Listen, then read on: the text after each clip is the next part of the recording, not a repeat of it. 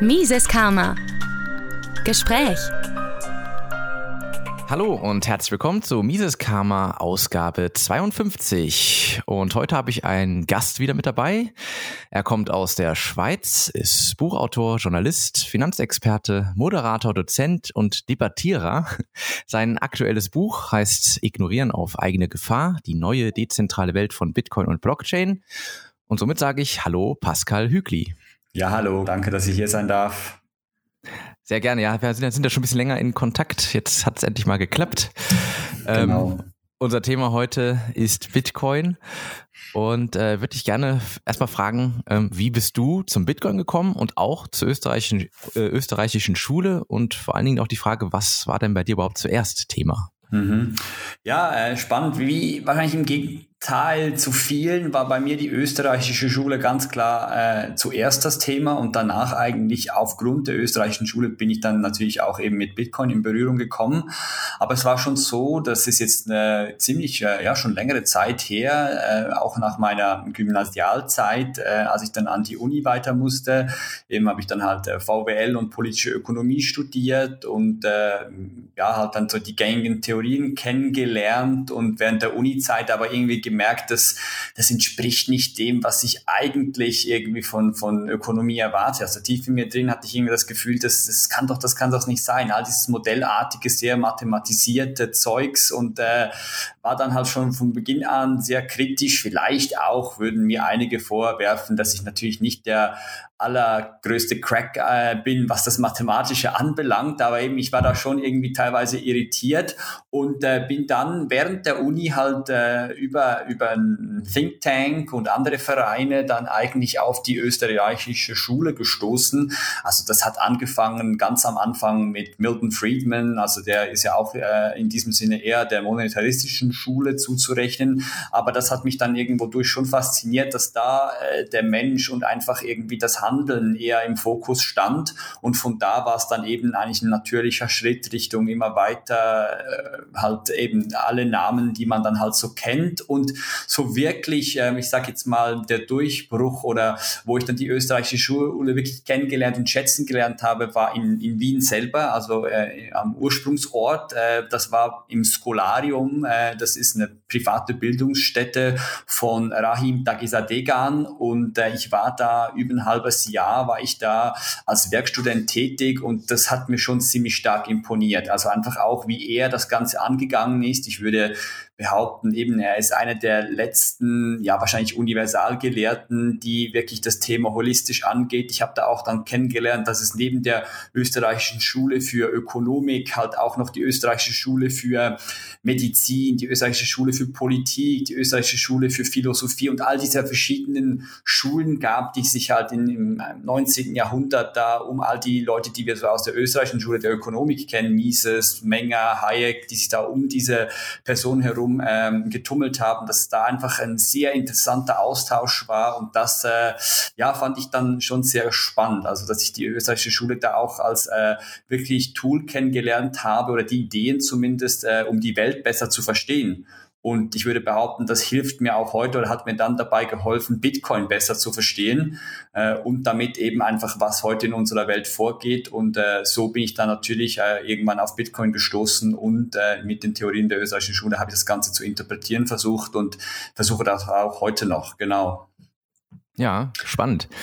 Ja, und dann hast du ja 2019 äh, das Buch rausgebracht, wie eben schon angesprochen, Ignorieren auf eigene Gefahr. Äh, und da, äh, da kannst du ja mal ein bisschen drüber sprechen. Was, was erwartet da den Leser? Ähm, und vor allen Dingen eignet sich das Buch auch für Einsteiger? Ja, ja, das Buch ist, äh, das war wirklich mehr oder weniger ein Zufall. Ich hatte nicht vor, ein Buch zu schreiben. Es ist ja meistens so, dass die meisten erst dann im vorgeschrittenen Alter, irgendwann, wenn sie Karriere gemacht haben, gehen sie noch hin und schreiben ein Buch. Bei mir ist es ein bisschen umgekehrt, denn ich, ich bin äh, ja noch nicht mal 30 und, und habe dieses erste Buch dann schon äh, vom Zaun geschlagen. Ähm, aber das kam zustande, weil ich einfach äh, wirklich Leute hatte, die auf mich zugekommen sind und sagten, hey, du hast doch mit dieser Bitcoin- und Blockchain-Thematik, du kennst dich doch da aus, willst du dazu nicht was schreiben? du hast auch schon viele Artikel dazu veröffentlicht, wäre doch ganz cool. Und dann dachte ich mir, ja, warum nicht? Weil ich würde behaupten, heute so aus der Retro-Perspektive, das Buch war auch einfach oder ist heute immer noch äh, irgendwie war, eine, war der Versuch und und und die und äh, ja der der die Herangehensweise von meiner Seite meine eigenen Gedanken auch zu ordnen eben also es ist einfach abge, unabhängig vom vom vom Thema jetzt also wenn du natürlich schreibst das ist wirklich eine der ältesten Technologien die es gibt und äh, wenn man sich ja halt wirklich mal hinsetzt und versucht alles äh, systematisch aufzuarbeiten dann merkt man hey das ist äh, ja, das ist, das ist eine echte Leistung und das eben hilft einem auch selber wirklich dann äh, das eigene Wort schleifen zu können, um dann eben später auch wieder in Debatten besser äh, dazustehen und einfach für sich selber die Gedanken geordnet zu haben und äh, ja, ich habe das dann halt versucht, auch möglichst in eine einfache Form zu gießen, ähm, dass es dann eben meine Gedanken nicht irgendwie wirr einfach so aufs Blatt Papier gebracht sind, sondern eben in einer Form, wo es genau auch für den Einsteiger dann natürlich äh, zugänglich ist. Und weil es eben auch mit dieser Idee und Ursprungsidee eigentlich zustande, also äh, zustande gekommen ist, dass Leute eben ja aus dem Umfeld gesagt haben, hey, schreib doch ein Buch darüber, ja. Und äh, in diesem Sinne ist es eigentlich ein Buch, wo ich in den ersten Kapiteln vor allem einfach auf das Technische ein bisschen eingehe, aber auf einer sehr hohen Flughöhe, also eben Mathematik und technische Formeln sind im Buch nicht zu finden. Es geht wirklich einfach darum, das Grundgerüst von all den Begriffen und, und, und einfach Konzepten und Zusammenhängen zu verstehen. Ich würde mal sagen, auf den ersten 13, 14 Kapitel geht es vor allem um das und danach auf den letzten 10, 15 Kapiteln im zweiten Teil des Buches versuche ich das dann auch ein bisschen anzuwenden auf Gesellschaft, eben auf Philosophie, auf Ökonomie, auf Politik und versuche einfach zu sagen, sagen, hey, welche Grundänderungen wird diese, diese Entwicklung bringen und, und wie ist das einzuordnen? Und äh, genau komme da dann eben auch äh, auf Kapitel wie der Kapitalismus nach Satoshi, wo dann, ja, natürlich, ich sage jetzt mal, dann wieder ein bisschen härtere Kost sind und, und eben auch dann Ideen von natürlich dann ähm, der österreichischen Schule da wieder reinfließen. Genau. Ja, du wirst ja auch, ja, du, du hast ja auch einige äh, Zitate drin, von Hayek zum Beispiel, Mises und so weiter. Mhm. Ähm, das heißt, da ist auch ganz klar die österreichische Schule vertreten. Ähm, genau, du sprichst gerade an, der Kapitalismus nach Satoshi. Ähm, vielleicht magst du das mal ein bisschen ausführlicher beleuchten, mhm. was, was du da erwartest. Ja, genau. Also Kapitalismus nach Satoshi könnte man ja auch so verstehen, dass was ist der Kapitalismus nach Satoshi? Also wie versteht er den Kapitalismus? Ich glaube, mhm. da, da liest sich schon auch einiges herauslesen äh, und sagen aus seinem White Paper. Ich glaube, er, er ist auch eben der, der österreichischen Schule war er nahe. Er muss das gekannt haben. Ansonsten kann ich mir nicht vorstellen, dass du auf eine Idee kommst wie Bitcoin, weil das ist so stark äh, verschiedene Ideen eben von Hayek, Mises und weiteren Leuten nachempfunden. Von dem her, ja, ist schon spannend, dass er das Bitcoin und Kapitalismus natürlich irgendwie zusammenhängen. Kapitalismus heute ist natürlich vor allem ein Kampfbegriff, der häufig, also ich würde mal sagen, von 90 bis 95 Prozent aller Leute ist, ist das missverstanden. Also auch wenn man irgendwie nachlesen würde bei, äh, bei Leuten, die sich als kapitalistisch bezeichnen würde, dann wäre das überhaupt nicht deckungsgleich mit dem, was heute eben vom gemeinen Bürger unter Kapitalismus verstanden wird. Deswegen der Begriff, äh, ja, also eben, das ist dann, versuche ich auch ein bisschen zu meiden, habe dann eher eben nicht auf die Begrifflichkeit eingehen wollen, sondern was, was ich erwarte. Und äh, eben das äh, denke ich halt schon, dass mit Satoshi, also mit Bitcoin, wo, wo im 2008 äh, natürlich dann irgendwie dieses Bitcoin-System entdeckt worden ist, da schon Revolutionäres äh, passiert ist. Und ich, äh, wir haben ja noch vielleicht noch, äh, können noch über einen Artikel sprechen, den ich auch erst kürzlich veröffentlicht habe oder können das mhm. auch gleich an dieser Stelle eigentlich mit einbeziehen. Eben es ist diese Entdeckung der digitalen Knappheit. Also wirklich, dass äh, etwas möglich wurde, das so noch nie möglich war, dass du im Digitalen etwas Knappes hast, das äh, im Sinne oder im Falle von Bitcoin sogar absolut knapp ist. Und das hat es bis dann noch nie gegeben, dass eigentlich in diesem Sinne auch Werte jetzt digital äh, ohne äh, Drittparteien natürlich äh, ausgetauscht werden können, eben weil man diese Knappheit und eigentlich diese, diese Eigentumsrechte an diesem knappen Gut, digitalen knappen Gut auch sicherstellen kann über Kryptographie, über Anreizsysteme, wie das Bitcoin macht.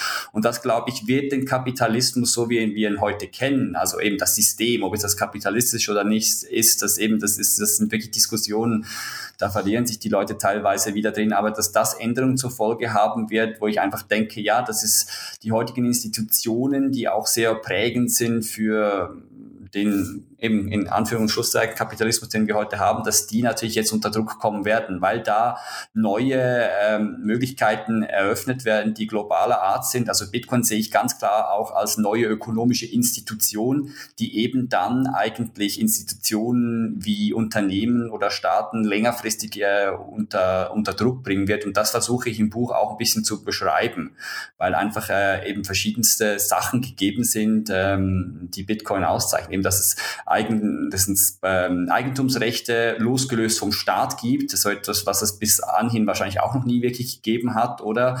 Und eben dann auch Geld losgelöst vom Staat. Und das sind alles so Grundbausteine, wo ich sage, das ist revolutionär und wird eben längerfristig natürlich diesem ganzen, äh, ja, die, die, der unserer heutigen Welt zusetzen. Genau.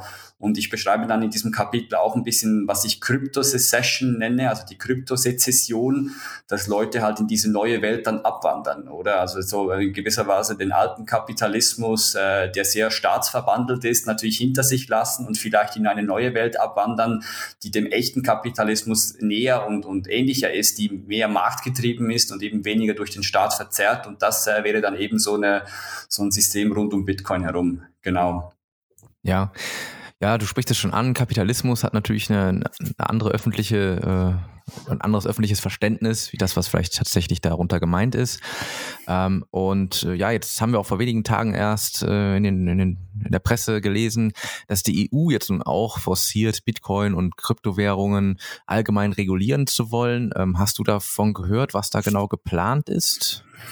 ja, was die da forcieren möchte? Ja, ja ich habe es im Detail noch nicht gelesen, aber ich kann es mir natürlich vorstellen, wenn die EU natürlich irgendwelche Regulierungen ähm, von sich gibt und dann auch etwas zu planen versucht, dann äh, ist, äh, dann würde ich mal sagen, dann ja betten die das immer in diese sehr äh, wohl äh, klingenden Worte ein. Äh, es geht um die äh, um den Schutz von von dem Individuum und von dem äh, von dem Investor und natürlich auch äh, der Konsumentenschutz steht im Vordergrund und eben man muss auch ähm, natürlich Dinge wie die Kriminalität, Geldwäscherei und all diese Dinge natürlich äh, unterbinden. Und da kann ich mir natürlich vorstellen, dass es in diese Richtung gehen wird, dass man versucht, einfach die Möglichkeiten, die Bitcoin heute bietet, eben diese, dieses globale Settlement-Netzwerk, das einfach losgelöst ist von Drittparteien und da einfach mal grundsätzlich alles möglich ist, was ich eben als Alternative zu unserem heutigen System sehe, wo, wo natürlich, äh, äh ich sage jetzt mal, finanzielle Freiheit immer je stärker oder wie stärker eingeschränkt wird äh, mit Kapitalverkehrskontrollen, wo wir auch sehen, ganz klar in den letzten 10 bis 15 Jahren, auch in der EU,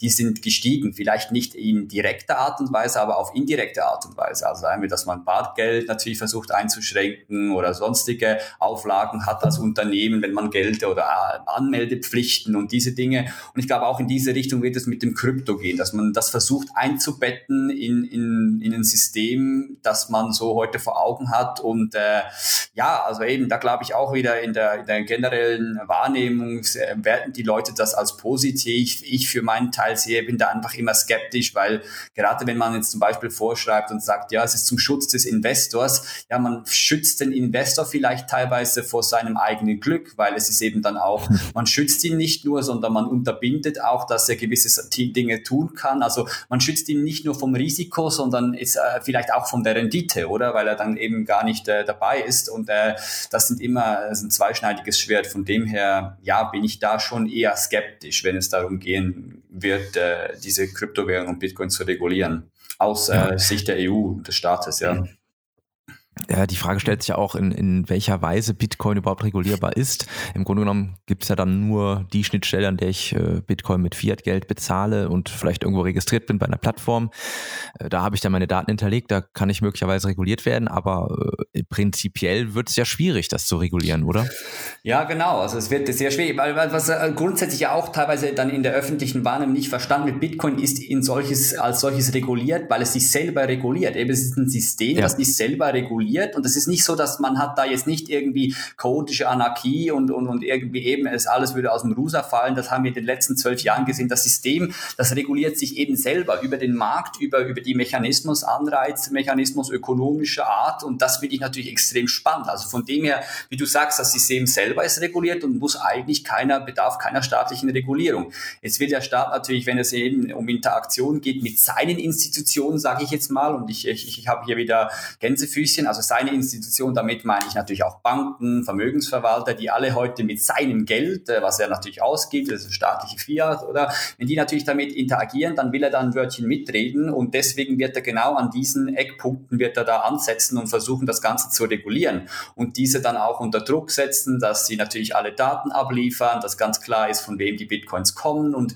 da, da wird es natürlich möglich sein und ich glaube, da, da wird es auch noch äh, drastischer werden. Also äh, bei uns in der Schweiz ist man jetzt da sehr offen, das finde ich ähm, ja natürlich wieder mal vielleicht typisch für die Schweiz, die da eher einen offenen Weg geht. Äh, andere Länder sind da natürlich schon kritischer.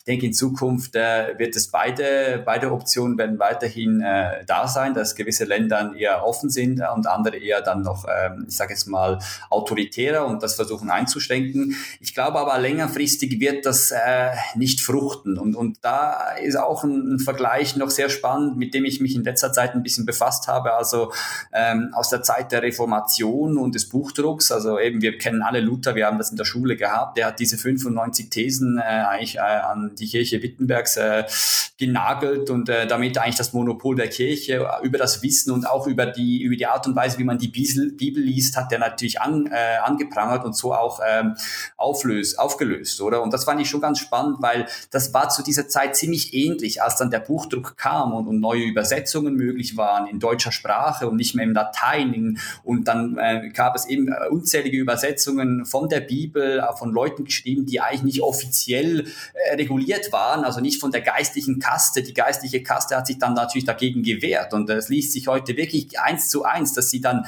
versucht haben, diese Übersetzungen zu lizenzieren und, und auch ganz klar zu regulieren und zu sagen, was gelesen werden darf und was nicht. Und äh, es ist das gleiche Prinzip, auch heute mit den Kryptos und Bitcoin. Es wird wieder gesagt, wer was für, wie äh, verwenden darf, aber wenn man jetzt eben diesen historischen Vergleich heranzieht, dann sieht man äh, nach 50, 100 Jahren, das hat nicht funktioniert. Äh, heute ähm, kann jeder das lesen, was er will und ich denke, das hat die Reformation dann auch angestoßen und genauso sehe ich eben das äh, Revolutionäre an Bitcoin, dass er das jetzt angestoßen hat in Bezug auf Geld. Also dass Werteaustausch einfach möglich sein wird und dass man irgendwann mit Regulierungen dem Ganzen nicht mehr beikommen kann. Und deswegen bin ich da eigentlich relativ positiv und glaube eben auch diese Regulierung an den, an den Ecken, die wird irgendwann ins Obsolete übergehen, äh, weil es einfach äh, zu unökonomisch wird aus, sich, aus staatlicher Sicht und auch einfach zu dra dra drakonisch dann, weil die, die Leute einfach aufschreien werden. Da, da habe ich schon noch meine Hoffnung. Ähm, obwohl es natürlich eben, es wird ein Katz-Maus-Kampf sein. Also äh, der Staat wird seine, seine Pfründe nicht einfach so aufgeben. Aber ich bin eigentlich längerfristig ziemlich positiv, ja. Ja, ich habe mir jetzt auch gedacht, eigentlich ist ja das Auswendiglernen der Passphrase sowas wie ein Gedankenverbrechen nach Orwell, wenn man so möchte. Mhm. Weil, ja. Äh, ja, äh, und man kann es ja auf diese Weise ja gar nicht regulieren, wenn sich das jemand auswendig merkt und äh, damit das Land verlässt zum Beispiel. Ja, genau. Also es gibt natürlich auch Leute in den USA und in anderen Ländern, die sagen, hey, Bitcoin ist letzten Endes Free Speech, also weil es nur Information ist, die du eben im Kopf speichern kannst, wie du das jetzt schön gesagt hast. Also auch da, wenn du Bitcoin regulieren willst, musst du eigentlich das Denken und das Wissen und die Sprache regulieren und dann sind wir dann wirklich schön, wie du jetzt, jetzt gesagt hast, im Orwellschen System. Und eben, also ich glaube, das wird länger wie mehr, wird das einfach immer den Leuten bewusst werden und, und deswegen äh, entweder haben wir dann wirklich sehr totalitäre, drakonische Staaten. Ich denke, einige Staaten werden in diese Richtung gehen und die Bürger werden es irgendwie akzeptieren, aber wahrscheinlich nicht in allen Staaten, weil ich da habe ich schon noch ein Quäntchen Hoffnung, dass heute noch nicht alle Leute irgendwie äh, äh, sind und, und dann irgendwie dagegen aufmucken. Und äh, ja, von dem her bin ich eigentlich positiv. Aber das hast du schön gesagt. Also das lässt sich nicht regulieren. Das müsste, müsste die Sprache und das Lesen und das Wissen müsste eigentlich so sozusagen von oben dann ähm, ja, aufoktroyiert werden. Ähm, der Staat hat natürlich auch äh, in unserem System äh, mit der Zentralbank sozusagen den, ja, das, das Geldmonopol. Er kann drucken, so viel wie er will. Er kann die Geldmenge, ups, er kann die Geldmenge erhöhen. Schmeiß ich mein Glas hier noch um. Er kann die Geldmenge nach Belieben erhöhen und äh, da hatte ich jetzt in der letzten Ausgabe Mises Karma 51 einen äh, Artikel von Rothbard vertont, die optimale Geldmenge. Äh, da frage ich doch einfach mal, hat denn Bitcoin die optimale Geldmenge? Mhm.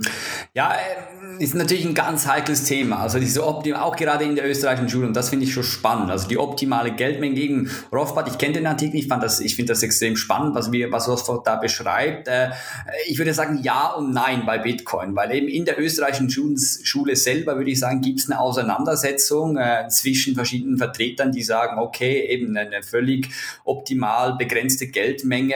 Ähm, ja, was, was ist das schon? Also wer, wer kann bestimmen, was dann genau optimal ist. Also jetzt eben 21 Millionen bei Bitcoin, ist das optimal oder nicht? Und, und andere würden dann eben sagen, nein, das müsse der Markt entscheiden und deswegen darf es gar nicht festgesetzt sein. Und Rothbard würde da wahrscheinlich jedem entgegnen, ja nein, eben, es muss irgendwo eine, es muss eine Knappheit geben, es muss irgendwie festgelegt werden. Ansonsten hat man natürlich dann weitergehende Probleme und man endet in einem System, wie wir heute sind, wo einfach äh, dann eben gar nichts optimal ist und einfach äh, immer weiter äh, inflationiert werden kann. Und, und diese Auseinandersetzung finde ich sehr spannend. Ich glaube aber, dass Rothbard eigentlich im Kern sicher richtig liegt und dass äh, eine optimale Geldmenge, so wie sie Bitcoin heute hat, also dass sie in diesem Sinne auf 21 Millionen begrenzt ist, dass das für mich optimal ist, weil, weil es in diesem Sinne ähm, das eben dann eigentlich über den Markt geregelt werden kann, weil wenn du jetzt ein begrenztes Gut hast wie Bitcoin ähm, und, und, dann natürlich die Nachfrage nach Geld steigt, dann äh, wird äh, und du natürlich das Angebot nicht ausweiten kannst, dann wird das über den Markt geregelt und der Preis von Bitcoin einfach teurer werden. Und dann kommen natürlich all diese äh, Einwände bezüglich Preisstabilität, äh, dass dann natürlich eben das problematisch ist für einen Unternehmer und da haben wir auch Hayek als Vertreter der österreichischen Schule, der das äh, Argument eher natürlich forciert und deswegen gibt gibt es dann Leute in der österreichischen Schule, die sagen, Hayek ist gar kein Österreicher, sondern Sozi und, und, und diese Dinge, oder? Aber ich finde dies spannend und denke aber eben, dass eigentlich sozusagen auf dem Base Layer, wenn wir jetzt mal so argumentieren, weil ich würde sagen, Geld ist dann eben eigentlich immer hierarchisch äh, aufgebaut, oder? Also Geld ist nie ein einzelnes Gut, sondern in seiner Art und Weise wahrscheinlich dann hierarchisch, dass es auf dem, äh, auf dem Grundgeld, auf dem Fundament, und das würde ich jetzt mal sagen, ist vielleicht irgendwie das Basisgeld, werden weitere Gelder aufgebaut. Und da finde ich es für meine Vorstellung bis heute am sinnvollsten, wenn man sich, wenn man einhergeht und sagt, okay, Geld auf der Basis, das Fundament, das muss auf stabilen Füßen stehen. Da äh, würde ich eine Geldmenge festsetzen, wie das bei Bitcoin der Fall ist. Und die ist dann in diesem Sinne optimal und, und da, daran lässt sich nichts rütteln. Und dann lassen wir auf den höheren Ebenen den Markt entscheiden, wo es in diesem Sinne ein, ein, ein Geldsurrogat braucht, um dann indirekt die Geldmenge auszuweiten. Und dann, da hat man natürlich in der österreichischen Schule auch die Diskussion, das ist dann entspricht das einer Geldmengenausweitung? Ist das nicht problematisch? Führt das nicht zum Konjunkturzyklus? Ich würde sagen, ja, wahrscheinlich schon, aber es lässt sich irgendwie nicht vermeiden, weil gewisser, gewisser, wie soll ich sagen, dem, dem, Hayekschen Argument danach, dass es irgendwie eben für Unternehmen teilweise mühsam ist, wenn der Geldwert immer so stark schwankt, eben kann ich auch nachvollziehen und deswegen setze ich da dann wieder auf den Unternehmer, der da versucht, irgendwie eben über geschickte Geldsurrogate halt irgendwie dieses Problem zu lindern lindern, aber natürlich dann wieder in einem kapitalistischen oder österreichischen System, wenn man so will, muss das auch dann die Konsequenzen, muss jeder damit ähm, äh, wie soll ich sagen, leben, dass beispielsweise dann gewisse Sektoren inflationiert werden können und dann kommt es vielleicht zu in diesem Sektor zu einer Blasenbildung und das kann sich dann wieder korrigieren. Wo ich jetzt sagen würde, das ist wahrscheinlich einfach so die Welt, wie sie heute ist. Sie ist nicht perfekt und deswegen finde ich es aber sinnvoll, dass bei Bitcoin eigentlich auf einem fundamentalen Layer da hat man diese optimale Geldmenge eben eigentlich begrenzt und obendrauf hat man dann vielleicht kleine dezentrale Blasen, die halt mal wieder hops gehen oder nicht, aber das gehört irgendwie zur Welt dazu. Im Gegensatz zu unserem heutigen System, wo halt einfach wirklich in diesem Sinne das fundamentale Basisgeld von den Zentralbanken einfach ins Unendliche ähm, inflationiert wird. Und das führt dann natürlich auf den oberen Ebenen auch schon wieder zu viel größeren Blasenbildungen. Und deswegen haben wir dann die, diese großen Blöcke, wo einfach irgendwie vom einen auf den anderen Tag kann das System irgendwie äh, am Abgrund stehen. Und das würde ich eben in einem Bitcoin-System dann nicht äh, für möglich halten oder weil eben diese Blasenbildung eher vielleicht ähm, auf verschiedenen Ebenen äh, passiert und so ein bisschen begrenzter ist. Aber ich hoffe, du kannst nachvollziehen. Also ich finde, diese Frage lässt sich einfach nicht ganz so einfach mit Ja und Nein äh, beantworten in meinem Verständnis auch der österreichischen Schule. Aber denke, genau heute mit diesen Möglichkeiten haben wir auch in der Praxis dann die einzelnen äh, Beispiele, wo wir natürlich dann sehen können, wo das längerfristig dann hinführt, oder? Mhm. Ja, äh, ich meine, du sprichst ja jetzt schon relativ äh, selbstverständlich von Bitcoin als Geld, kann man sagen. Äh, da habe ich auch schon mal in der vergangenen Ausgabe mit äh, Markus und Dennis, als wir den Bitcoin beleuchtet haben, äh, darüber gesprochen, ob denn Bitcoin oh. überhaupt schon Geld ist. Wie schätzt du das ein? Mhm. Ja, auch da wieder eben, da hilft die österreichische Schule in vielerlei Hinsicht, würde ich mal behaupten. Und äh, heute ist natürlich das Problematische, das Geld, wenn man jetzt mit dem normalen Bürger auf der Straße spricht, der assoziiert das nur mit staatlichem Geld. Und das ist für ihn Geld und alles andere ist kein Geld, weil er auch nur diese Berührung hat, oder? Ich gehe jetzt davon aus, dass das mit Krypto und Bitcoin eigentlich längerfristig aufgeweicht wird und immer mehr Leute irgendwie merken, das sind noch andere Dinge, die irgendwie Geld sind. Und eben da würde ich sagen, äh, haben wir zwei wichtige Erkenntnisse in der österreichischen Schule, wenn man das jetzt ein bisschen akademisch angeht, würde ich mal sagen, oder einfach von, von, aus dieser Sicht, dass man eben Karl Menger, der Begründer der österreichischen Schule, hat schon gesagt, Geld ist eigentlich ein soziales Phänomen, ein emergentes Phänomen, das einfach sich entwickelt und nicht von heute auf morgen auch gleich da ist und eben auch häufig nicht irgendwie durch eine Instanz gesetzt, sondern es ist eben eine, eine spontane Ordnung, die sich dann entwickelt und uns so weiter voranschreitet. Und ich glaube, das sehen wir sehr schön bei Bitcoin. Das Bitcoin heute eigentlich hat begonnen, hat sich weiterentwickelt, wie es teilweise ein Rückschritt, aber dann wieder nach vorne. Und äh, von dem her würde ich sagen, das ist sicher mal das Spannende. Und das Zweite ist dann eben Hayeks Erkenntnis, wie ich, die ich auch sehr wichtig äh, halte, ist, dass eben Geld eigentlich kein Nomen ist, sondern ein Adjektiv. Also Geld ist irgendwie geldig. Es da Dinge Dinge sind geldig und, und in diesem Sinne ist auch Bitcoin geldig. Und das hängt dann natürlich von gewissen Eigenschaften ab, die wir kennen, auch äh, wieder dann von Leuten aus der österreichischen Schule formuliert, äh, die etwas objektiv gesehen eigentlich zu einem besseren Geld machen. Also eben äh, Teilbarkeit, Knappheit, ähm, Absatzfähigkeit, all diese Dinge, Liquidität und, und was, man, was man da dann alles äh, rein äh, nehmen kann. Und, und da, glaube ich, ist Bitcoin halt sehr gut positioniert. Und von dem her praktisch gesprochen, glaube ich, ist Bitcoin heute Heute, ja, für gewisse Leute ist es eben geldig, ist es ganz klar Geld, für andere ist es noch nicht. Und, und eben auch wieder ein bisschen technisch gesprochen könnte man dann sagen, ist Bitcoin eigentlich ein Proto-Zeichengeld, das aber ein Sachgeld technisch digital imitiert. Und das klingt jetzt auch wieder sehr ähm, eigentlich, äh, kompliziert, aber das ist dann auch wieder äh, natürlich auf, auf, auf Definition von Mises zurückzuführen, oder? Der natürlich da ganz klar Geld in verschiedene Kategorien unterteilt und Bitcoin als solches eigentlich eben ist digital, ist ein Zeichengeld, es ist ein dezentrales Register. Äh, es ist nicht, was man anfassen kann, aber eben es imitiert ein, ein Sachgeld wie Gold äh, auf technische Art und Weise, weil es eben diese absolute digitale Knappheit schafft. Also ist es in diesem Sinne eigentlich eine Kombination aus beidem und Proto für meine, für meine Ansicht deswegen, weil eben es gibt diese spekulative Nachfrage, die nach wie vor spekulativ ist, würde ich behaupten. Und die ist natürlich sehr monetäre Art bei Bitcoin, nicht irgendwie eine industrielle Nachfrage, wie beispielsweise bei Gold, das äh, ja teilweise der Fall war, dass aus der Industrie äh, äh, Gold nachgefragt worden ist. Bei Bitcoin ist die heute wahrscheinlich größtenteils wirklich nur monetär, was nicht heißen kann, dass auch mal eine industrielle Nachfrage für Bitcoin kommen könnte. Also ich kann mir vorstellen, dass man irgendwann Daten irgendwie sichern will, timestampen mit der Bitcoin-Blockchain aus der Industrie heraus und das wäre dann vielleicht noch eine industrielle Nachfrage für Bitcoin. Aber eben, ich sehe schon sehr stark diese spekulative Nachfrage nach Bitcoin, weil man sich irgendwie merkt, da ist was im Gange, da findet, glaube ich, auch eine Monetarisierung statt. Und deswegen spekulieren immer mehr Leute darauf, dass sich da irgendwann vielleicht noch eine höhere Tauschbarkeit entwickelt, noch eine höhere Absatzfähigkeit. Und deswegen würde ich schon sagen, eben, also Bitcoin ist, ist, ist eigentlich ja, also eben für mich ganz klar Geld, weil, weil ich einfach es auch schon genutzt habe. Aber eben, es kommt immer auf den Kontext drauf an und es ist halt ein Geld, das in der Monetarisierungsphase ist und deswegen auch wie eine Blase wirkt, die wahrscheinlich niemals platzen wird, weil einfach immer Leute eben in diesem Entdeckungsverfahren, und da sind wir wieder bei, bei Karl Menger, das soziale emergente Phänomen. Leute entdecken, dass da was geldig wird und deswegen, also auch diese Frage, du merkst, äh, in meiner Ansicht nicht so einfach zu beantworten, aber ja, ich hoffe, dass man da mit, mit diesen Ausführungen ein bisschen äh, den Horizont erweitern konnte, ja. Genau. Ja, bestimmt.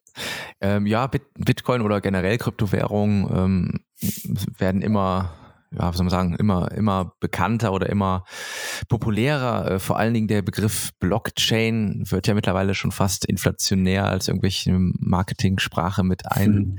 ein, eingenommen. Äh, wie, wie siehst du generell äh, die, diese ganze Entwicklung rund um Bitcoin oder, oder speziell den Begriff Blockchain?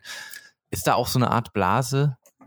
Ja, ja, klar, eben, äh, das ist natürlich eben, das ist so ein bisschen die Sache mit dieser, mit dieser Technologie. Also Bitcoin ist wirklich eigentlich sozusagen die Manifestation dieser Blockchain. Und die Blockchain ist dann irgendein Begriff, der übrigens von Satoshi Nakamoto in seinem White Paper als solches auch nie verwendet worden ist. Das ah, ja, stimmt, ja. irgendwelche mhm. Leute haben dann plötzlich von der Blockchain gesprochen, weil es natürlich für die Visualisierung und Vorstellung äh, natürlich Sinn macht, wenn man sich vorstellt, okay, das sind irgendwelche Blöcke und da kommen Transaktionen rein, die werden aneinander geheftet und dann hat man diese Transaktionshistorie und das ist dann eben die Blockchain. Und dabei am Ende, am Ende des Tages ist ja da nichts irgendwie, das ist nur alles abstrakt, da ist keine Chain vorhanden, da ist kein Block vorhanden, das ist einfach nur, damit wir uns das vorstellen können.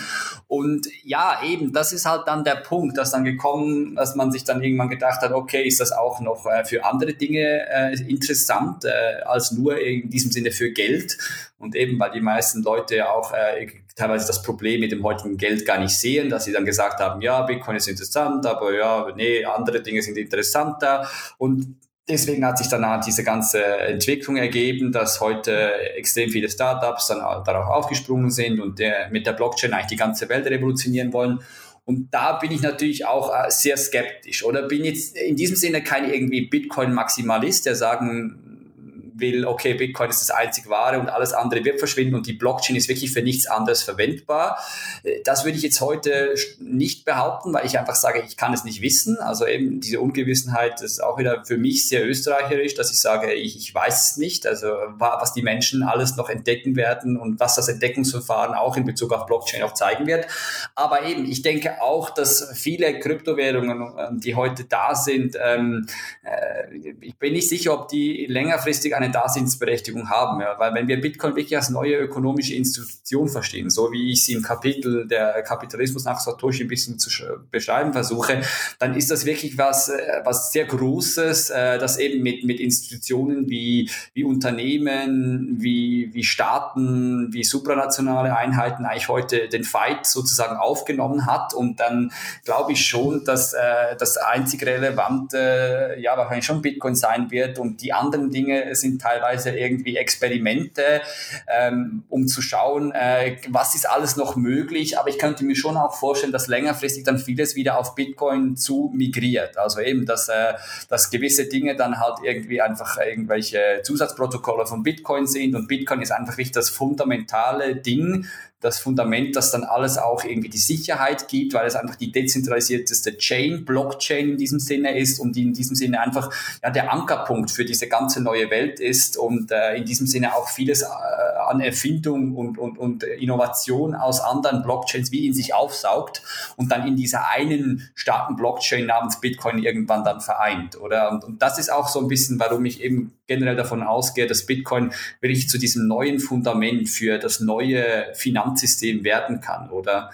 Äh, ja, ja, genau. Und ich, ich hoffe, äh, ja, das macht ein bisschen Sinn, genau. Ja, äh, neben Bitcoin gibt es natürlich noch ein paar andere Kryptowährungen, äh, von denen man immer wieder mal liest. Und da haben wir auch jetzt passend äh, hier eine anonyme Einsendung bekommen mit einer Frage an dich. Die würde ich jetzt einfach mal kurz reinnehmen. Was hältst du von Monero? Ja, und vielleicht kurz an, angeschlossen, äh, hol gerne ein bisschen aus. Also sprich nicht nur Monero, was, was hältst du generell von der Welt außerhalb von Bitcoin? Mhm, mhm.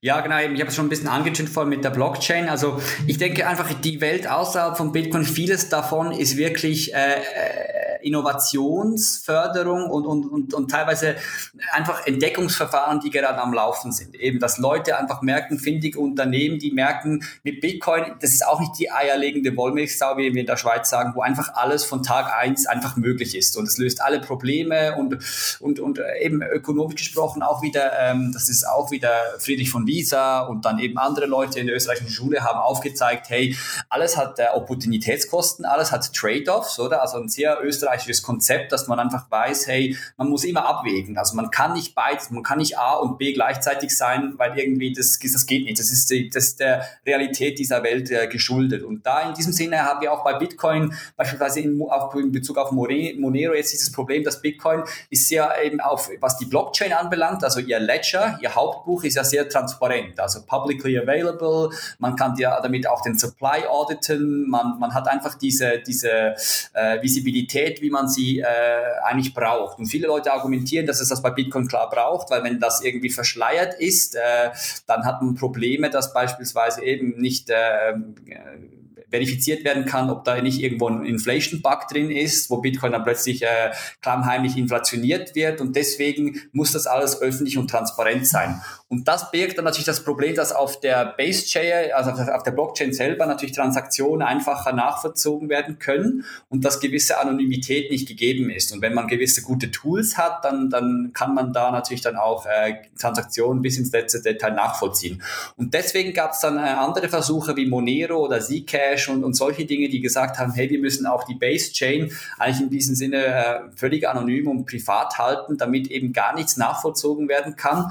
Und deswegen finde ich dieser Versuch extrem spannend, hier zu, zu pröbeln und zu schauen, äh, ist das längerfristig möglich. Aber eben, das bringt dann genau wieder die anderen Probleme mit sich, die Bitcoin über den Trade-off irgendwie zu lösen versucht hat. Und, und deswegen, ich glaube auch bei Monero, äh, das wird sich zeigen, ob das jetzt vielleicht längerfristig sich durchsetzen wird. Ich könnte mir auch vorstellen, dass man irgendwann sagt, ja, Monero ist vielleicht eine Sidechain zu Bitcoin, ist spannend für gewisse Use Cases, aber dass Bitcoin selber auch auf äh, weiteren Zusatzprotokollen Protokollen äh, Privacy, also Privacy Enhancing Features einführen wird und dass äh, solche anderen Kryptos dann vielleicht doch äh, eine Seite, eine Nische bleiben werden. Und das ist in vielerlei Hinsicht so, also eben nicht nur mit, mit Privacy und, und in diesem Sinne also Privatsphäre fördernde Kryptos, sondern Kryptos, die auf verschiedenen Ebenen andere Sachen ausprobieren, die Bitcoin heute äh, noch nicht kann.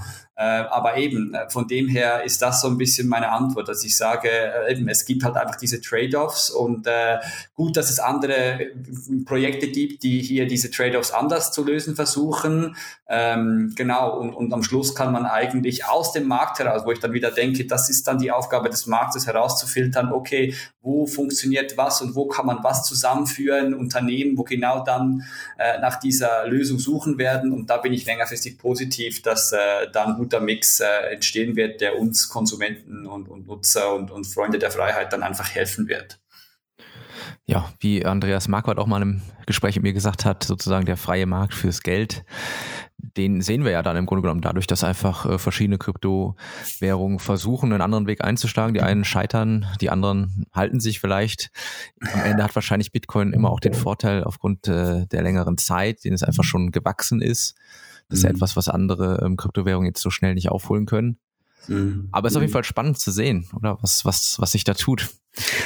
Ja, ähm, klar, klar. Also eben, du hast dieser Geldwettbewerb, der ist nicht mehr wegzudenken. Und der ist auch mit Bitcoin ist da ein bisschen geweise, der Flaschengeist ist aus der Flasche und das ist das Spannende, oder? Und äh, eben, da ist nicht alles so gut wie Bitcoin, nicht alles so sicher und äh, zensurresistent wie Bitcoin, aber ich denke, das ist für mich nicht grundsätzlich ein Problem, weil ich einfach das wirklich auch als Innovationsfeld sehe, als Freiluftlabor, wo Leute eben wieder Möglichkeiten schaffen. Und das ist schon eines meiner oberen Credos, eben auch wieder aus der österreichischen Schule abgeleitet, also das Entdeckung Entwicklungsverfahren, der Wettbewerb, äh, das ist unglaublich wichtig, damit wir als Gesellschaft weiterkommen. Wenn wir das unterbinden und in diesem Sinne auch sagen würden, hey, keine Kryptos mehr, nur noch Bitcoin, alles andere ist äh, Bullshit, dann ja, glaube ich, wären wir nicht auf der, auf der richtigen Fährte als Gesellschaft als solches, ja.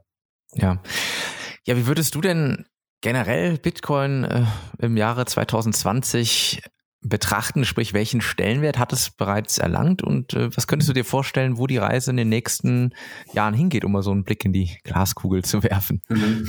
Ja, genau, die Glaskugel, ja, eben, ähm, ja, äh, Stellenwert, äh, ich glaube, der Stellenwert ist heute schon sehr hoch und äh, ich bin überrascht, dass er überhaupt schon so hoch ist, wie er heute ist. Also eben, es ist schon einfach ein Phänomen, wenn man sich das vor Augen führt, das waren irgendwelche Techies und Nerds, äh, die da mal was begonnen haben. Das ist heute zu einem globalen Phänomen geworden, wo Staaten, äh, eben äh, UNO und andere staatliche supranationale Gebilde sich damit auseinandersetzen müssen, die BIS oder also das, äh, die Zentralbank der Zentralbanken. Und das ist schon krass, wenn man sich überlegt, dass eigentlich heute die Mächtigen der Mächtigen eigentlich wahrscheinlich sozusagen sich damit äh, auseinandersetzen müssen, weil es einfach diesen Stellenwert erreicht hat, diese, dieses globale, diese globale Relevanz. Und ich denke, dass diese wird einfach schrittweise weitergehen. Also ich, ich sehe momentan keine, keinen Grund, warum das einfach wieder verschwinden sollte, weil ich eben einfach wirklich der Überzeugung bin, ähm, auch unser jetziges System, unser altes, etabliertes Finanzsystem, das, äh, ja, das hat seine Grenzen und das äh, hat äh, natürlich Vorteile, die möchte ich dem gar nicht ganz absprechen, aber eben, wenn man mit der österreichischen Brille das Ganze betrachtet, dann sieht man heute also gravierende Mängel. Ähm, die, die so wahrscheinlich irgendwann korrigiert werden müssen. Und, und da bin ich nur froh, dass es sowas gibt wie ein alternatives System, ein alternatives Geldsystem, in diesem Sinne eben äh, Bitcoin, wo ich äh, in diesem Sinne ein bisschen rein diversifizieren kann. Und, und das, denke ich, werden immer mehr Leute entdecken und, und, und auch ähm, ja, sich fragen, hey, wie, wie kann ich irgendwie sicherstellen, eben äh, auch wieder äh, mit dieser Unsicherheit, die ich irgendwie, mit der ich tagtäglich konfrontiert bin, äh, wo geht das Ganze hin, oder? Und äh, auch bei uns im Westen, also Bitcoin wird ja häufig dann als äh, gut beschrieben, dass vor allem in Ländern äh, wirken und äh, große Taten vollbringen wird, wie Syrien, wie Venezuela, wie Länder, wo die Staaten noch viel stärker versagen, als das beispielsweise bei uns hier im Westen der Fall ist. Äh, ich, ich bin da skeptisch und sage, nein, unsere Staaten, würde ich behaupten, klar, es, äh, sie versagen vielleicht nicht so direkt, aber im Untergrund brodelt da auch sehr viel. Und, und, und ich bin mir nicht sicher,